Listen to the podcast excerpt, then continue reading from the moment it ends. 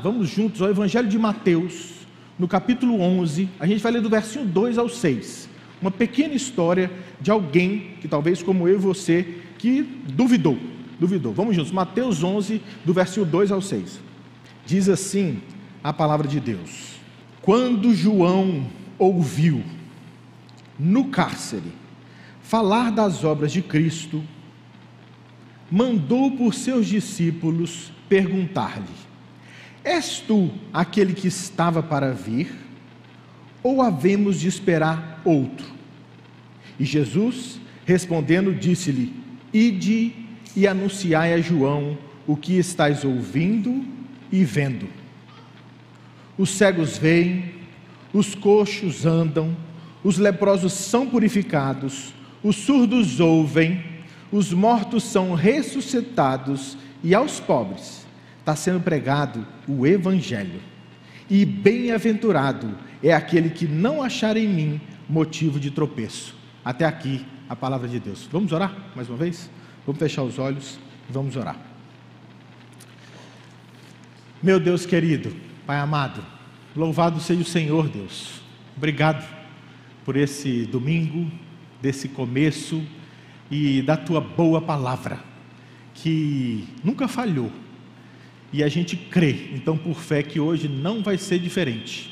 A gente descansa no teu evangelho e a gente quer ver o Senhor suspender o Senhor Jesus nessa pregação e a gente ficar novamente encantado com Ele e com vontade de viver esse próximo ano. Essa é a nossa oração sincera, em nome do Senhor Jesus. Amém. Amém. Queridos, quando o coração duvida, e eu li com vocês aqui essa passagem, que está falando de João, desse personagem, né? E aí eu fiz, dividindo esse nosso estudo em duas partes, essa dúvida e essa pergunta de João e a resposta do Senhor Jesus. Nessa primeira parte da dúvida de João, eu dividi em três partes, para a gente ir meditando o que está acontecendo aqui e ver se isso aplica ao meu e ao seu coração. Eu dividi assim: quem duvida, onde duvida e como duvida. Quem duvida, onde duvida e como duvida, é essa a nossa primeira parte. E se a gente for então passeando por essas partes, a primeira é quem duvida? Quem duvida? Porque me chamou muita atenção a gente vê nas escrituras esse episódio de quem que é esse fulano que a gente está tratando aqui. Porque eu, eu não sou crente, como vocês falam, crente de berço. Eu não sou um crente de berço. Eu me converti tarde, eu me converti aos 28, tarde para mim, no tempo de Deus, aos 28 anos. Eu tenho um pouco mais do que isso. Mas eu converti tarde, aos 28 anos. E quando eu cheguei na igrejinha lá em Brasília, eu estava fascinado por Jesus. Eu era apaixonado pelos crentes, pelos cultos, por tudo. À medida que eu fui ficando crente e fui frequentando a igreja, e fui conhecendo histórias e pessoas da igreja, eu fui começando a ver alguns BOs algumas coisas tristes e muito constrangedoras acontecerem. Como, por exemplo, você ficou sabendo, Carlitos? Ele separou. Como assim? Ele? Ele separou. Mas ele não era presbiteró? Era. Separou. Aquela do louvor? É. Sumiu da igreja. Na pandemia saiu e nunca mais voltou. Mas ela, aquela do louvor, sumiu, Carlitos. E aquela jovem traiu o marido, está com outro, saiu da igreja. Você não ficou sabendo? Eu fui começando a ficar chocado de personagens, na minha concepção, famosos, gente crente, com testemunho que eu falei: o que está acontecendo? Porque eu ainda era meio novo na fé. À medida que eu fui andando, eu tive o desprazer de ver casamento acabar, de presbítero tombar, de meninos saírem da igreja e tantas histórias tristes. Por que, eu estou dizendo isso? A minha primeira parte aqui com vocês é quem duvida. Esse personagem que é descrito aqui é João, mas não é um João ninguém. Não. Esse João é aquele que, quando Maria, já grávida do Senhor Jesus, vai visitar a prima dela Isabel, diz que nesse encontro o Espírito Santo encheu o ventre de Isabel. O menino tremeu dentro dela. Desde o ventre, parece que o Espírito então tomou conta de João. João é literalmente crente de berço. dentro do ventre de. Ele, o espírito mexeu, tomou conta dela e o menino estremeceu dentro dela. Quando a gente fala crente berço, eu me lembro, eu já falei com alguns de vocês, que esse meu filho que está aqui é um milagre. E eu me lembro quando a Nanda ficou grávida dele, então, aquela substância informe, eu fiz a oração de João Batista. Eu falei, Deus, já dá para converter. Se o Senhor quiser, dá entra no ventre da Nanda. Eu preciso ter uma descendência crente. O evangelho lá em casa começou por mim. Somos quatro irmãos, só eu crente até agora. Salvo meu menino do ventre. Não aconteceu ainda com o meu. Eu tenho provas que isso não aconteceu.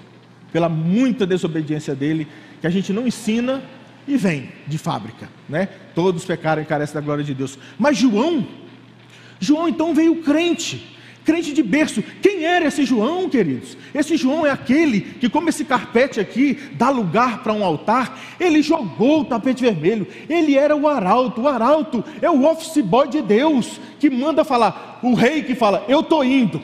Vai lá na frente e avisa que eu vou chegar. Vinha João Batista e falava: Arrependei-vos, todos. Vocês de trás, vocês daqui, todos arrependidos. Era ele que dava notícia que o Salvador vinha. Esse é o João Batista. Sabe o que, que o Senhor Jesus, o rei que veio atrás dele, falou dele? Falou que parido de mulher, nenhum era maior do que ele. Nenhum. Nenhum filho de mulher era maior do que João Batista. Sabe o que, que falaram do João Batista? Teve gente que falou assim: é você o Cristo. Confundiram João Batista com Jesus, irmãos. Como assim é você o Cristo? Já te confundiram com Jesus? Esse é o João Batista. Quem duvidou? Esse João Batista duvidou. Aqui agora é a hora da empatia, irmão. É aqui, ó, eu e você. Se você, vou fazer um parênteses. Há teólogos que, na minha concepção, torcem o texto. Eu tenho por obrigação de contar que creem que essa dúvida não era pessoal de João. Crê que ele está falando de uma dúvida de alguém.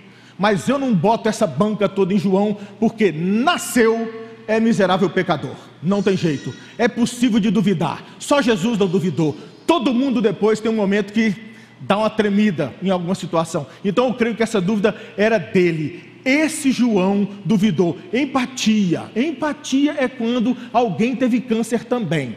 Alguém perdeu o cabelo também. Alguém perdeu a esposa também. Alguém foi traído também. Alguém teve dor de dente também. E você fala, ela fala: Eu te entendo. Eu fiquei acordada, dói mesmo. Uma dor de estômago também. Empatia é quando dói no outro uma dor que você conhece. Esse João, crentes, nós estamos em boa companhia. Esse João duvidou, irmão. Vai perguntar para Jesus se é ele o que tinha que vir ou se tem que vir outro. Como numa gíria muito jovial, a gente fala, o maluco trincou pegou para João. Não estava tudo bem. Quem duvidou? João duvidou. Isso dá vaga, né?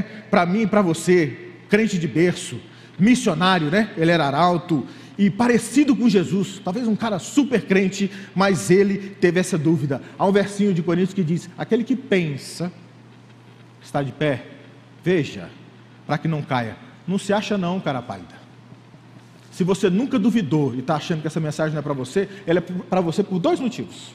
Se você nunca duvidar, você está preparado para cuidar de quem duvidou. O segundo é, prepara para o dia que você for duvidar. João Batista duvidou.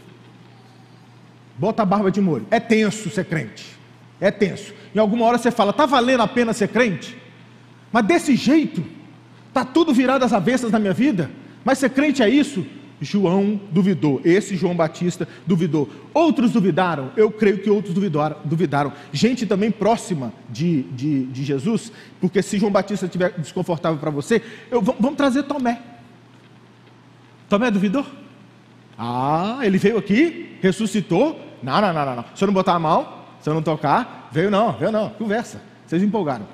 Muito vinho, muito vinho, só um pouco de vinho, muito vinho. Não tem lógica.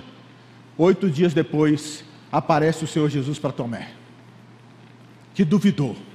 E para Tomé, eu separei o versinho aqui, para Tomé, ele fala claramente sobre a dúvida, claramente, porque ele vem e fala: bota a mão, Tomé, Encosta aqui do lado. Há teólogos que dizem que ele, não, ele se envergonhou. Obviamente ele não tocou a mão nem o lado. Não precisou. Ele viu o Senhor Jesus ressurreto. Aí o verso diz assim: E logo disse a Tomé: Põe a mão aqui e o dedo, e vê as minhas mãos. Chega também a mão e põe-na no meu lado. Não sejas incrédulo, mas crente. Isso é o que Jesus falou para Tomé, que duvidou. Tem mais gente que duvidou? Eu me lembrei também, quando eu meditava nessa passagem, sobre Zacarias que estava pertinho do Natal, como a gente está agora, pertinho do Natal que passou, e eu me lembrei de Zacarias que um anjo vem e fala para ele: Vocês vão ter, a oração de vocês foi ouvida, vocês vão ter um filho. E aí ele pergunta para o Gabriel: Anjo, como assim? Aí ele fala: Rapaz, você não vai falar até que tudo se cumpra. Zacarias era o sacerdote, Zacarias duvidou e ficou sem voz, até nascer. E quando nasceu, ah, esse parêntese também, né? Quando nasceu, o tradicional era botar o nome do filho de alguém de Júnior. Era Zacarias, né? Diz que a turma vem e fala: Vamos então circuncidar o menino e batizar de Zacarias Júnior, vamos dizer assim, por linhagem. Aí ele falou: Não, não, não vai ser assim. O nome dele vai ser o nome que tinha dito o anjo, João. Não tinha João na linhagem dele. Então, assim, Zacarias duvidou. Quem duvidou aqui? O próprio João Batista duvidou. Aqui, queridos, nessa questão da dúvida, é, há algo muito grave e solene que acontece comigo com você. Porque há um versinho das Escrituras que fala de modo muito claro, e eu já comentei isso aqui com vocês uma vez. Se eu sei que um amigo meu gosta muito de cavalo, muito de cavalo, o jeito de eu agradá-lo é dar coisas do universo equestre. Uma cela, um cabresto, um freio, uma espora, uma escultura de cavalo, coisas de cavalo, um vídeo, porque eu sei que ele gosta disso. Como que eu agrado um amigo que gosta dessas coisas, eu alimento ele com essas coisas. Deus deixou claro, com um versinho nas Escrituras, do que é que ele gosta. E ele diz: sem isso não tem como agradá-lo. Já se lembraram? Sem fé é impossível agradar a Deus. Essa é a gravidade de duvidar. Porque sem fé é impossível agradar a Deus. Mas com fé, se for do tamanho de um grão de mostarda, há um prédio aqui do lado chamado Walter Turton, de 20 andares fixos, rígidos, fortes, concreto, ferro, 20 andares, plantados aqui, no meio de Espinheiro, em Recife com uma fé do tamanho de um grão de mostarda, você fala para o prédio: Walter Turton, levanta daí, vai comprar cinco pães para mim e volta. E o prédio, com aquela engrenagem, rasga as suas fundações e vai para a padaria mais próxima. E abre com a boca da garagem do portão: cinco pães, por favor. Eu estou parafraseando o que Jesus falou. Se a sua fé for do tamanho de um grão de mostarda, você fala para esse monte aqui, vai para lá. E ele vai. Sem fé, irmão, sem fé, irmã, é impossível agradar a Deus. A dúvida pode chegar, mas ela não pode ficar. A gente precisa crer. Sejam crentes. Para um ano novo como esse, gato escaldado tem medo até de água fria. Foi muita surra, Carlitos. Eu nunca apanhei tanto nesses últimos dois anos. Creia! Creia, irmão. Que tanto? Um grão de mostarda. Em nome de Jesus, creia. Um grão de mostarda. Quem duvidou? João Batista duvidou. Segunda parte. Onde duvidou? Que aqui também tem um grau de empatia muito grande. Onde duvidou? E a gente vê no começo do versinho que ele estava no cárcere. João Batista no cárcere, preso injustamente por um bêbado megalomaníaco, por causa de uma festa, por causa de bobagem, ficou preso João Batista. Então, quem duvida, João Batista. Onde duvida? Na prisão, no cárcere. Por quê? Porque normalmente, queridos, vindo dos anos que a gente passou, vindo do, estrago que tem feito esses últimos dias na nossa história, quando a gente está em grande sofrimento, é a hora que o pau quebra. É a hora que você. Ah, será? É na dificuldade, é na tribulação. João Batista então está preso e deve ter tido uma confusão na cabeça dele. Talvez ele esperava um Messias mais agressivo, mais contemporâneo, de tipo, ele vai ser um rei que vai acabar com isso aqui. a pregação dele era forte, tinha conexão talvez com um rei daquele tempo, como o modelo que tinha. A gente não sabe bem, né? Mas ele duvidou. Onde que ele duvidou? Foi na prisão. É quando a situação está difícil que normalmente isso patrocina a sua dúvida. É quando a doença é forte demais, é crônica demais, é o seu filho, foi ele que fez, e não tem solução, e sumiu, e está longe da igreja.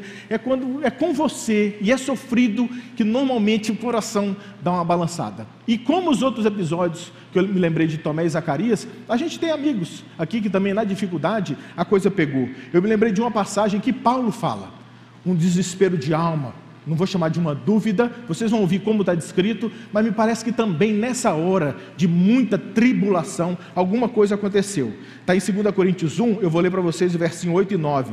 Paulo diz assim: Porque não queremos, irmãos, que ignoreis a natureza da tribulação que nos sobreveio na Ásia, porquanto foi acima das nossas forças. Atenção a ponto de desesperarmos até da própria vida. A coisa pegou. Paulo, tá? Paulo. Nessa de falar quem é João, aqui é Paulo que está falando isso. A ponto de desesperarmos até da própria vida. Vai acabar. Acabou aqui. Contudo, já em nós mesmos tivemos a sentença de morte para que não confiemos em nós. Paulo crente, né? Aí ele já dá a solução aqui para que não confiemos em nós. Aquele que pensa estar de pé, veja para que não caia.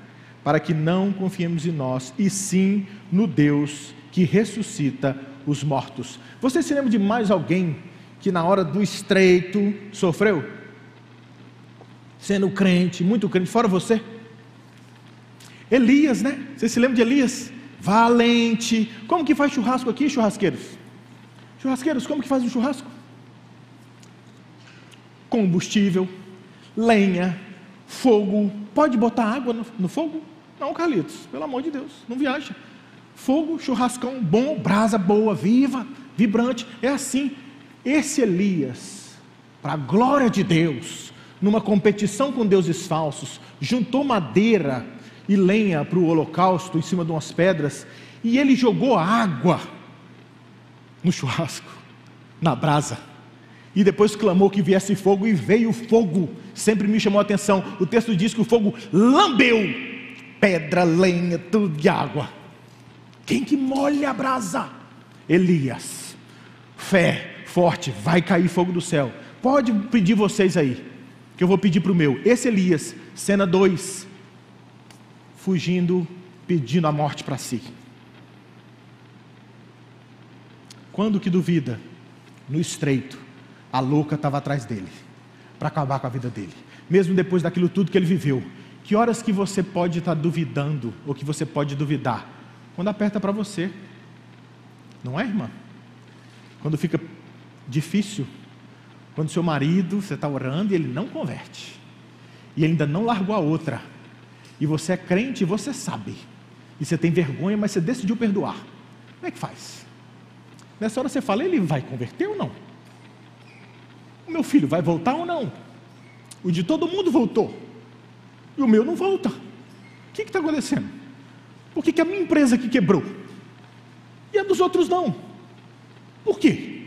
Nessa hora, você pode duvidar. Porque quem duvida? Qualquer um. Onde duvida, normalmente é nas horas mais difíceis. Que todo mundo vai ter que todo mundo vai ter. Há um versinho de Efésios 6, 13 que diz para a gente tomar toda a armadura de Deus, para que a gente possa resistir no dia mal. O dia mal chega. Parece que chegou um ano mal, dois anos maus para a gente. Será que esse ano vai ser mal de novo? Como é que faz? Quem duvida, onde duvida, a última lição, como duvida? Como duvida? E aí a gente vê nessa passagem que a gente leu que é João, é no cárcere, e aí ele manda os seus seguidores ali, ele manda perguntar ao Senhor Jesus se é ele mesmo aquele que viria ou se tem que esperar outro. Vocês notaram? Como que duvida? Ele vai a Deus com a dúvida dele. A Deus com a dúvida dele.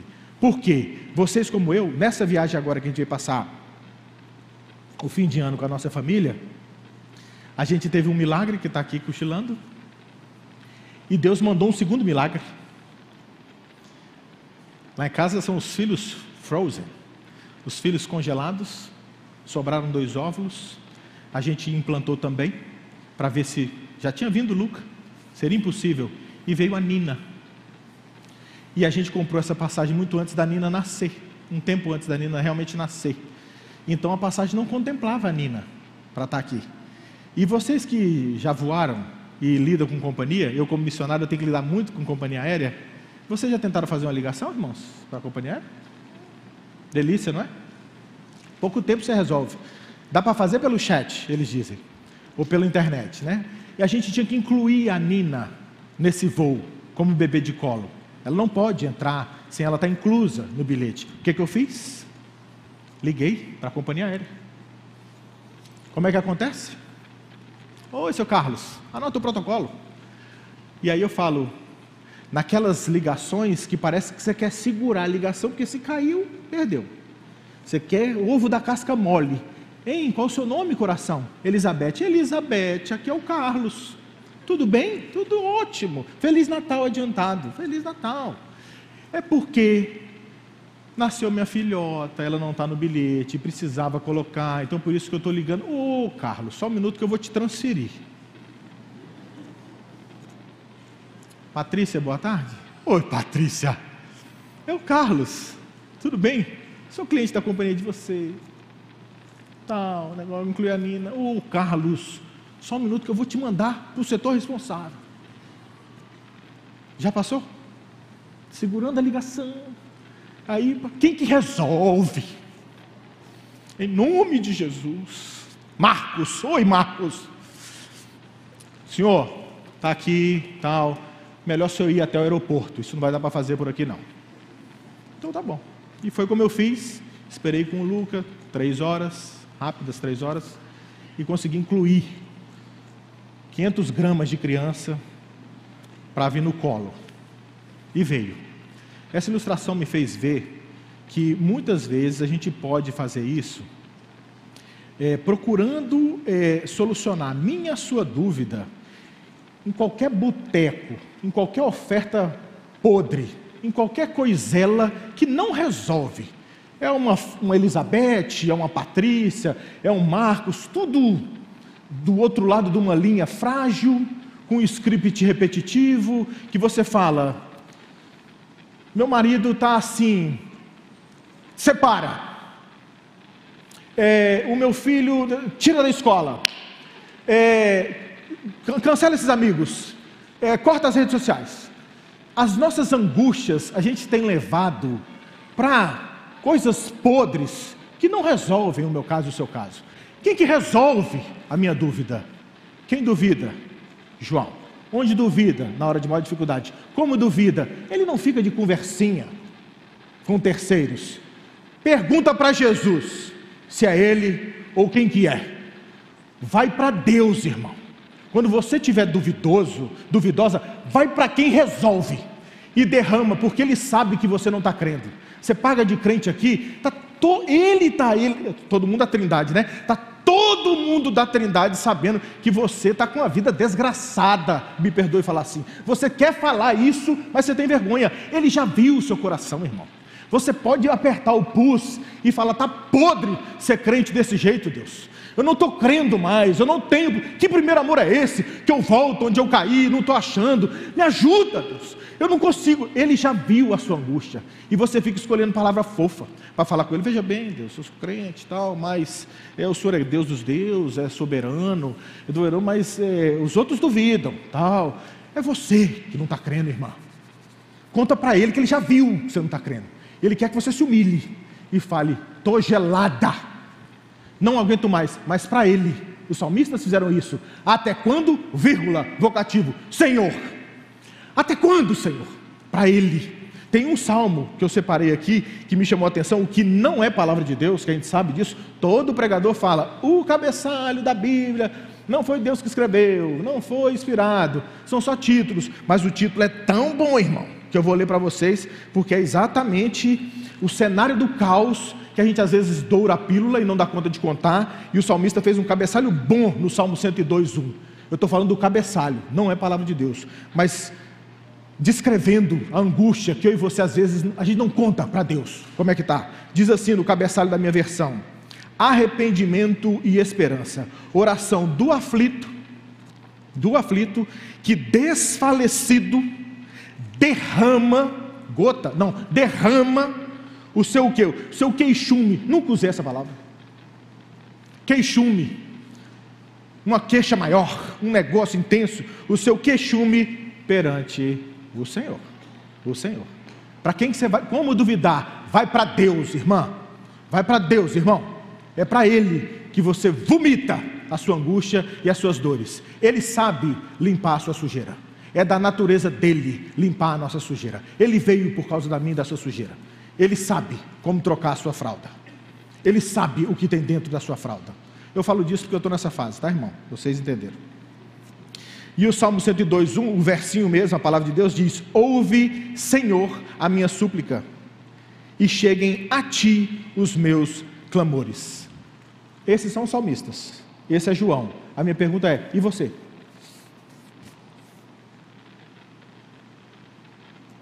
Chora, bebê. Para Deus. Para Deus. Para Ele, sim. E aí a gente migra agora para a segunda parte. Vamos um pouco mais? Eu dividi aqui nessas três partes. Quem duvida, onde duvida, como duvida. Agora vamos para a segunda parte, que é a resposta do Senhor Jesus. Eu dividi, dividi também aqui, é, respondendo essa pergunta, eu vou chamar de por que acreditar. Por que acreditar? Vencendo a dúvida, né, quando o coração duvida. Por que acreditar? Por que acreditar? Eu dividi em três partes. Porque é evidente porque é eloquente e porque é prudente, mas eu poderia rebatizar essa palavra aqui hoje, porque é inteligente. Por que acreditar? Por que acreditar? Porque é evidente, porque é eloquente e porque é inteligente. É inteligente acreditar. Por que acreditar? João Batista está preso, sofrido nesse cárcere. Ele fala, gente, vai lá e pergunta para o Senhor Jesus se é ele que tinha que vir ou se tem que vir outro Aí o Senhor Jesus responde para ele. E Jesus respondendo-lhe, esses emissários de João, disse-lhes: Turma, ide e anunciai a João o que vocês estão ouvindo e vendo. Dois pontos. Aí ele diz: Essa foi a resposta de Jesus para João, para vencer as dúvidas dele. A dúvida dele. Os cegos veem, os coxos andam, os leprosos são purificados, os surdos ouvem os mortos são ressuscitados, e aos pobres está sendo pregado o Evangelho. E bem-aventurado é aquele que não achar em mim motivo de tropeço. Por que acreditar? Porque é evidente, porque é eloquente, porque é inteligente. Primeira parte, porque é evidente. Quando a gente fala de evidência, é fácil a gente lembrar de um cenário de tribunal. E aquele que luta ali em defesa, tal, ele traz ali as evidências. Eu chamei disso, né? É evidência. Traz as evidências. E aqui o Senhor Jesus, quando ele fala, ele fala, ele fala parecendo usando os olhos daqueles emissários como testemunhas fiéis, o que vocês estão ouvindo e vendo. Volta lá vocês e fala o que vocês estão ouvindo e vendo. E ele diz o que eles estão ouvindo e vendo. Os cegos vêm. Os surdos ouvem. Os paralíticos andam. Os leprosos são purificados os mortos são ressurretos. Ele fala isso tudo. Usando essa parte das evidências e pensando nesse cenário de tribunal, eu quero chamar aqui. Pode entrar a primeira testemunha. Deixa ela entrar. Entra a primeira testemunha, sobe aqui. Entra a primeira testemunha e vem aqui. Por que, que o, te, o que, que o texto diz? Que cegos vêm. Qual o seu nome, irmão? Bartimeu. Conta pra gente, Bartimeu. Bartimeu entrou sozinho aqui. Bartimeu não subiu tateando com a bengala. Ele entrou sozinho nessa tarde aqui. E ele está aqui agora. Bartimeu, fala com o pessoal. Como é que foi? Rapaz, Jericó. Eu ouvi um, um, um, um movimento, eu já estava ouvindo falar do Messias, do Salvador, do Senhor Jesus, que ele fazia coisas incríveis, que ele era Deus na terra. Emanuel. A, a, história corria, e eu cego, mas com ouvidos argudos, eu sabia que era ele. E eu a notícia que ele estava passando, aqui perto de Jericó. Pois hora que eu ouvi a multidão, ele era seguido por muita gente, muita gente ia seguindo ele. Hora que eu ouvi aquela turma passando, eu sabia que era Jesus que estava passando, eu gritei. Eu falei: Jesus, tem misericórdia de mim. Tem compaixão de mim, foi o primeiro grito dele. Tem compaixão de mim. Os amigos do Senhor Jesus vieram até ele e falaram: cala a boca, cego, ceguinho abusado, cala a boca. Está tá incomodando o Senhor Jesus. Pois aí que eles tentaram afogar ele, mas ele cresceu: Jesus, filho de Davi, tem misericórdia de mim. O cego gritou: Eu, Bartimeu contando para vocês: Tem misericórdia de mim. Eis que Jesus ouve e fala: Manda chamar Bartimeu. Os que afogavam ele agora voltaram e falaram: Ó, oh, deu sorte. Ele mandou te chamar. Diz que ele joga a capa de um salto só. A capa era um negócio muito importante. Ele joga a capa de um salto só e vai até o Senhor Jesus.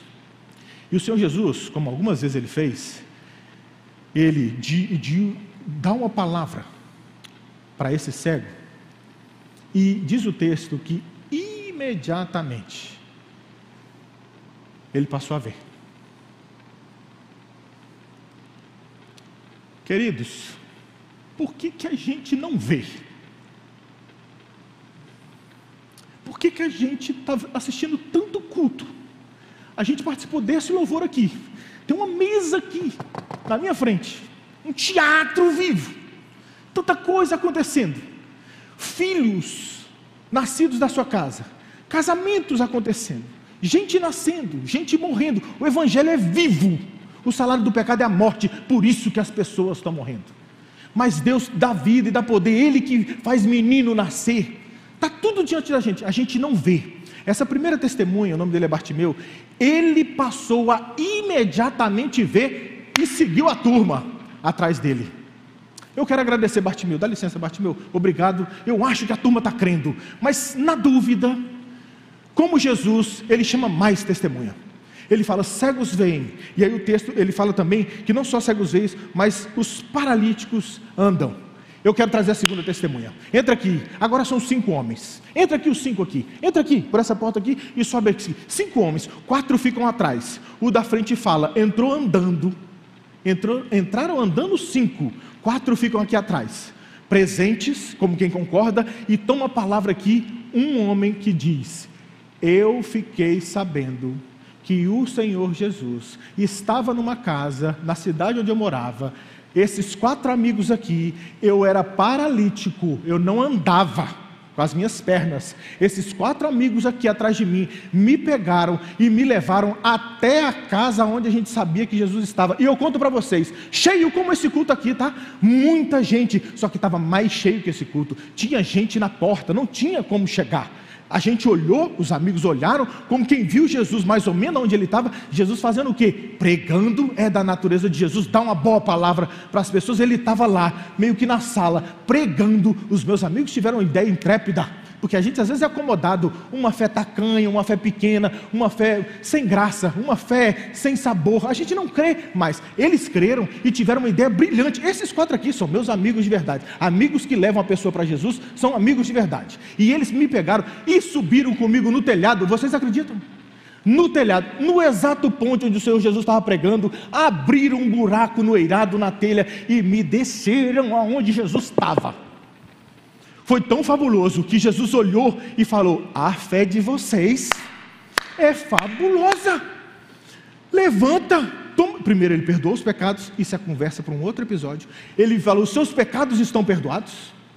E teve um burburinho, gente duvidando e tal. E Jesus fala: Para provar para vocês que eu sou filho de Deus. Levanta toma o teu leito e anda. Na hora, gente, eu senti um quente nas minhas pernas aqui, ó, pernas que estavam adormecidas há muito tempo. Eu senti joelho, eu senti coxa, músculo, tendão, eu senti até dormência. Eu não senti, eu na imediatamente eu fiquei de pé e eu saí andando. Glória a Deus. Mas Jesus não parou. Dá licença, pessoal. Dá licença. Senta ali com o Bartimeu, vocês cinco também. Senta ali, porque Jesus quis usar mais evidências. Ele falou assim: vem um leproso, entra o leproso, porque ele disse que cegos vêm, que os paralíticos andam. e que os leprosos são purificados. Vem aqui, o leproso. Sobe o leproso e fala: Olha, eu sou, ele, ele é muito envergonhado. A história dele foi rápida, ele vai falar pouco, mas é também uma evidência, uma testemunha. Quer falar alguma coisa? Quero.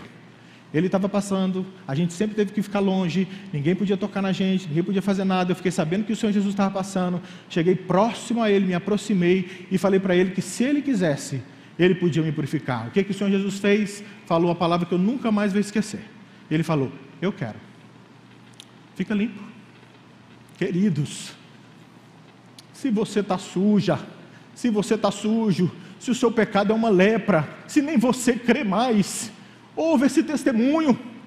Ele foi no Senhor Jesus e falou: se o senhor quiser, o senhor pode. E o que Jesus falou? Eu quero. Fica limpo. E se ele diz isso essa noite para você, e você nunca mais mexe com o que você anda mexendo, nunca mais você vai mexer com essas coisas. Esse Jesus é crível. Sai mais essa testemunha que a gente está gastando muito tempo com essas evidências. Mas está bom te ouvir, Deus. Traz mais. Pois o texto diz que trouxe o paralítico, trouxe o leproso, e ele diz que surdos passaram a ouvir. E aí eu trago mais essa testemunha. E vou tentando encerrar por aqui, porque está ficando grande demais. Mas entra mais um surdo aqui, nessa parte das evidências. Por que a gente acredita? Como que vence a nossa dúvida? É evidente. Entra mais uma evidência aqui. Entra um surdo, e eu chamo o nome dele. Vem! E ele está escutando. Vem, entra. E ele entra aqui. E ele fala. E ele começa dizendo que na verdade ele era surdo e gago. Ele era surdo e gago. Vivia em, em Decápolis.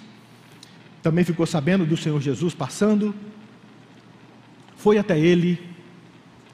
O Senhor Jesus chega até próximo desse surdo, gago, não falava bem. Toca os ouvidos dele, toca a língua dele e diz uma palavra, efatá, que quer dizer, diz o texto, abre, abre.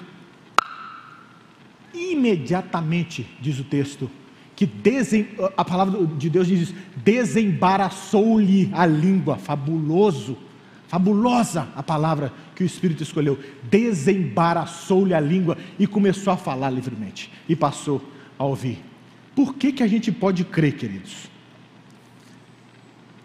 Por que, que Deus aponta os milagres quando João estava em dúvida? Aí deixa eu ler dois versinhos para vocês. Por que os milagres? Porque os milagres são evidência. Porque Deus decretou assim. Diz assim João 20, 30 e 31. Na verdade, fez Jesus diante dos discípulos muitos outros sinais, que não estão escritos neste livro. Estes, porém, foram registrados para que creais que Jesus é o Cristo, o Filho de Deus, e para que crendo tenhais vida em seu nome. Glória a Deus. Glória a Deus. Por que milagres? Como evidência. Porque é através dos milagres que a gente crê que Jesus é Deus e todas as nossas dúvidas são derretidas, porque Jesus é Deus. O que, que a gente faz?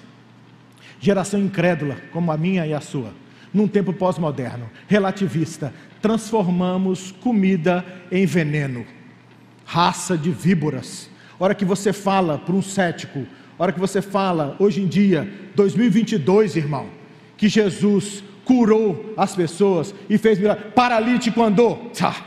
Fala sério, Carlitos. Você quer que eu creia? É o oposto. Eles duvidam por causa disso. Maria, grávida do Espírito Santo. Ah, vá, Carlitos. Deus fala nas Escrituras que ele fez sinais e milagres, para que a gente creia que ele é Jesus, que ele é Deus, e para que crendo nele a gente tenha vida. E o que, que a gente faz? A gente usa um milagre para duvidar. Meu irmão, meu irmão, Jesus falou de Corazim e outras cidades que ele fez coisas na frente dela, que se não converter e não crer, o que está guardado para eles é muito pior. Vai você não crer? Com esse tanto de evidência que passou aqui nesse tribunal da fé, hoje diante de mim e de você? Por que acreditar? Porque é evidente acreditar nessas coisas. Tudo bem até aqui?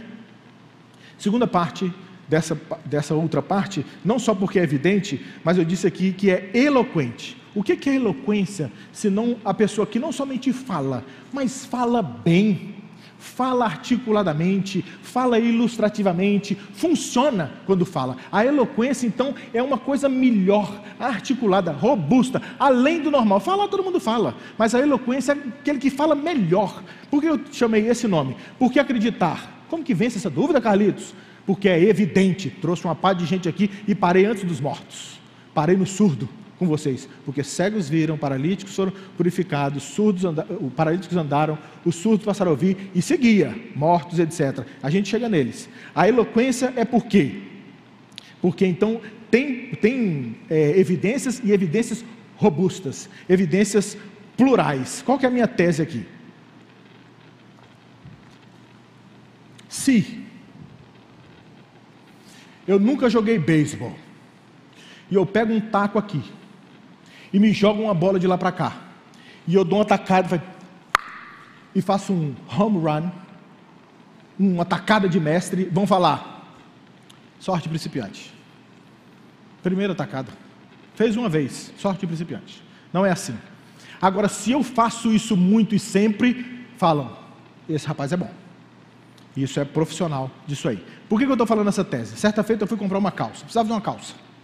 Fui numa loja lá em Brasília, no shopping, e fui comprar uma calça. Encontrei a melhor vendedora do planeta. Eu cheguei e falei, fulano, eu preciso de uma calça. Qual é o seu nome? Stella. Stella, eu preciso de uma calça, Stella. Sim, assim, assado. Tá bom, qual é o seu nome? Carlos. Vou pegar para você. Tá, pegou essa aqui, quer provar? Quero provar, Stella, vou lá. Entrei com a calça que eu queria, no tamanho que eu queria, no provador. Obrigado, Stella. Vou provar. Qual coisa você me chama? Tá tranquilo. Entrei, coloquei, a... enquanto eu estou tirando a minha roupa para colocar a calça que a Estela me deu, na porta do vestiário no provador, aparece outra calça. Carlos, trouxe essa também, para o senhor ver. Vai que. Obrigado, Estela. Acabei de tirar minha roupa, estou colocando, colocando a primeira calça. De repente, outra calça. Carlos, peguei um tom a menos. Vai que tal, trouxe um tom diferente. Estou lutando com a primeira calça, que a balança não está fácil, colocando. Outra calça. Fazendo a história longa, curta, calças, calças. Estourou um cano de calça ali no provador. O que, que aconteceu? Se, a primeira calça que ela me deu, eu não gostei. E era a que supostamente eu queria comprar. Mas eram tantas calças que eu experimentei algumas, não consegui experimentar todas, porque brotava calça. E eu levei uma calça, quase quis levar duas, e não a que eu queria. Por quê? Vendedora brilhante, né? Me encharcou com opções, com cores, com diversidade. O que, que o meu Salvador está fazendo aqui com o seu coração essa noite? Encharcando o seu coração, com evidências, com poder, com força, com solução para mim e para a sua angústia. Por que, que eu estou dizendo isso? Ele poderia, Jesus poderia ter, ter dito, fala para João, que paralítico está andando, irmão. Boa noite. Dorme com Deus. Não. Ele encharca. Ele não fala cego vê, paralítico anda, é, é, é, leproso é purificado, surdo passou a ouvir, morto passou a ser ressuscitado. Ele fala tudo plural, igreja. Ele fala os, os cegos, plural, vêm os paralíticos andam. Tudo caudaloso, tudo muito, tudo plural, é evidente, é eloquentemente crível. Era para a gente não duvidar, porque tem muita prova. Em diferentes tons, tem cego, tem paralítico. Se você é apática, paradona, não faz nada, Deus está falando, anda! E Ele tem poder para mudar a sua vida nesse ano. Anda, irmã, vamos, faz alguma coisa. Em nome de Jesus. Se você é surdo, tudo de Deus fala sobre ouvir. Ouve, ó Israel. A cabeceira do, dos dez mandamentos ele fala: Ouve, ó Israel. Ouve. Do, de Deuteronômios, né? Que ele diz, se eu não me engano, chama Ouve, ó Israel. Ele tem esse poder e ele usa muitos exemplos, eloquentemente fala e fala bem. Tem cego, tem surdo, tem paralítico, tem leproso, tem morto. Como é que você não crê? Como é que você duvida? é evidente e é eloquente. Esses exemplos que ele dá, não singulares, plurais, eles são cumulativos, que é essa primeira tese, e crescentes. Cumulativos e crescentes. Por quê? Ele não dá um só, ele acumula mais, mais pecado, de vários tipos: surdo, cego, paralítico, leproso, muitos plurais do mesmo, e eu poderia contar outras histórias para vocês, só que eu estou com dó de tantas evidências para vocês, vocês precisam jantar essa noite, porque vocês conhecem as outras histórias. Teve outro, de se eu falar de leproso para vocês, teve um que Jesus apelou.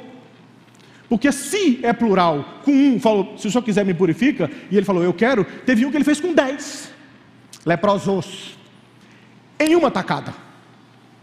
E só um voltou para agradecer. Ele pode, irmão. Ele pode de muito, ele pode de pouco, ele pode de surdo, pode de paralítico, pode de leproso. Ele pode. Ele faz isso. Plural, cumulativo, muitas evidências, de todas as cores, de todos os tons. Mas crescente também, crescente. Porque ele vem surdo, paralítico, leproso, cego, paralítico, leproso, surdo, morto. Morto, irmão, acabou. Acabou. Quando é morto, acabou, não acabou? Acabou. Acabou. Não tem relativismo, secularismo, que falam, eu nasci assim, mas eu quero que me chama de Joana. A morte derruba o relativismo. Você chega para o morto e fala: O meu pai morreu. Não, meu pai não morreu, não. Ele está meio doente. Não, irmão, seu pai morreu. Não, mas para mim, ele está meio doente. Ele está em dormência. Não existe relativismo. A morte vem e quebra todo esse raciocínio. Não existe nasceu azul e quer ser rosa. Morreu. O que, que faz com o morto? Não tem jeito. Para esse Salvador, não. Ele vem crescendo em grau de dificuldade para você que não quer crer. Ele fala, dá para vencer essa dúvida sua como? Com muitas evidências, com caudalosas evidências, em sentido crescente. O cego está vendo tal. E como que ele culmina? Aí ele fala: os mortos são ressuscitados. Chama Lázaro, chama a filha de Jairo, chama o filho da viúva de Naim. Aí ele cresce aos pobres, e os pobres ficam ricos. Não é o que diz o texto? Os cegos vêm, os paralíticos andam, os leprosos são purificados, os surdos ouvem, os mortos são ressuscitados, e aos pobres é dado muito dinheiro. Muito dinheiro. É o que diz o texto? Não, é crescente. Aos pobres é pregado o Evangelho. Eloquentemente pregado o Evangelho. O que, que isso tudo tem em comum nessa, nessa crescente cumulativa que culmina, né? Que vocês notaram que botou pregar o Evangelho do lado de milagre? Como assim, Carlitos? Do lado de milagre, do lado de Jesus está morto, tá, e aos pobres é pregado o Evangelho? Por quê? Porque quando os milagres fazem pelas pessoas aquilo que ninguém mais podia fazer. Tem uma mulher que estava doente há 12 anos, sangrando, e disse que ela tinha gastado todos os recursos dela, não tinha mais o que fazer. Tinha um paralítico que estava do lado de um tanque de Bethesda há 38 anos, não tinha mais o que fazer. Tinha uma mulher que estava encurvada há 18 anos, não tinha mais o que fazer. Muitos anos sofrendo. Quando não tem mais o que fazer, o que, que você faz? Vai para quem resolve. Que ele fala para a mulher encurvada em direita que ele fala para o tanque de Betesda, levanta e anda. Que ele fala para a mulher que, tava, que tocou na veste dele, está curada. Por que, que é pregado o evangelho aos pobres? Porque quando não tem mais solução para você, é te anunciada a solução. É pregado para você o evangelho. A gente pode usar a data que passou. Feliz Natal, igreja. Tem uma boa notícia para você. Natal não é um bom conselho. Faça isso que vai dar certo. Natal é a boa notícia. Fizeram isso por você. Não tinha mais jeito para você. Era caso grave, só um milagre.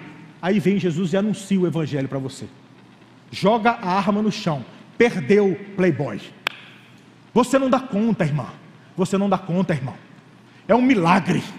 Jesus nasceu e veio. Há um pregador, Tintim, Tim Keller, que ele conta uma história que não teria como eu e você conhecer a Deus. Não teria como eu e você conhecer a Deus. É como nas histórias de Shakespeare. Se você perguntasse para Hamlet, quem é Shakespeare?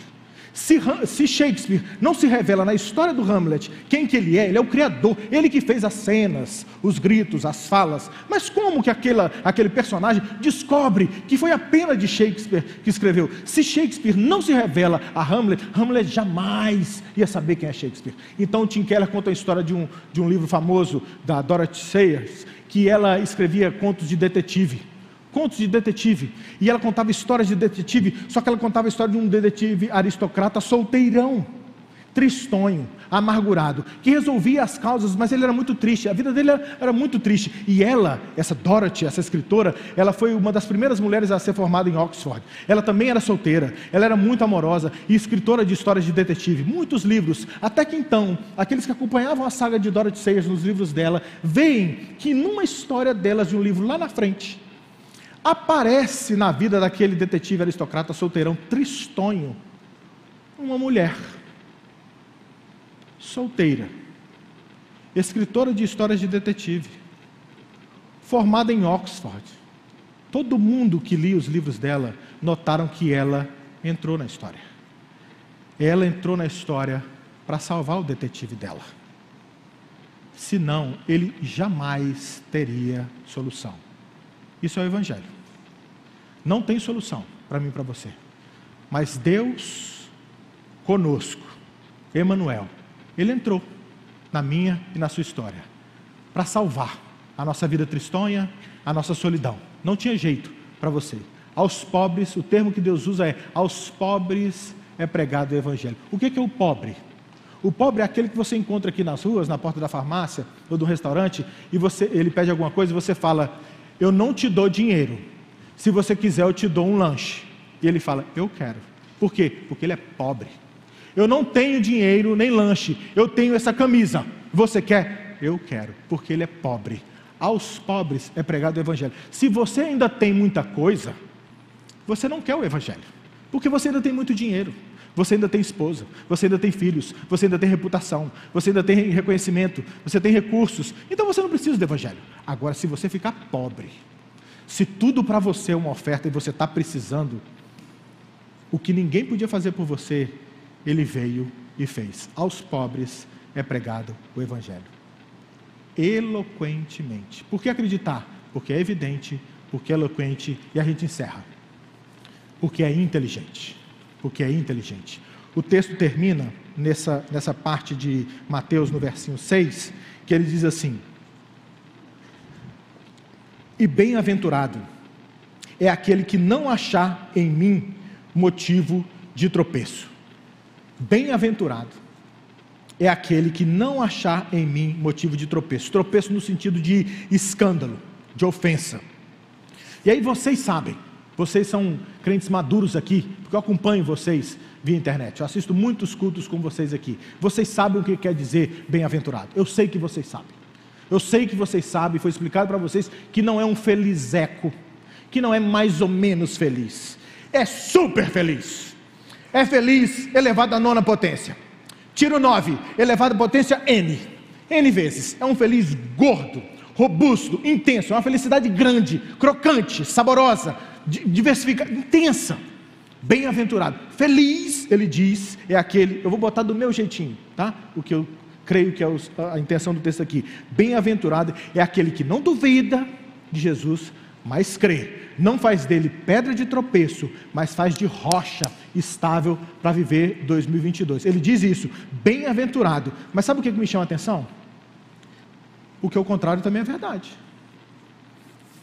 Se é bem-aventurado, mega feliz, quem crê, quem, quem não faz de Jesus pedra de tropeço, mas faz dele o seu Senhor e Salvador, triste, muito triste, com dor de dente, úlcera, e o encravada. Muito triste, muito doído, mais triste, mais triste, quebrado, na bancarrota, mais triste, mais triste é aquele que não confessar o Senhor Jesus como Senhor e Salvador, não fizer dele a sua rocha. Muito triste, muito triste.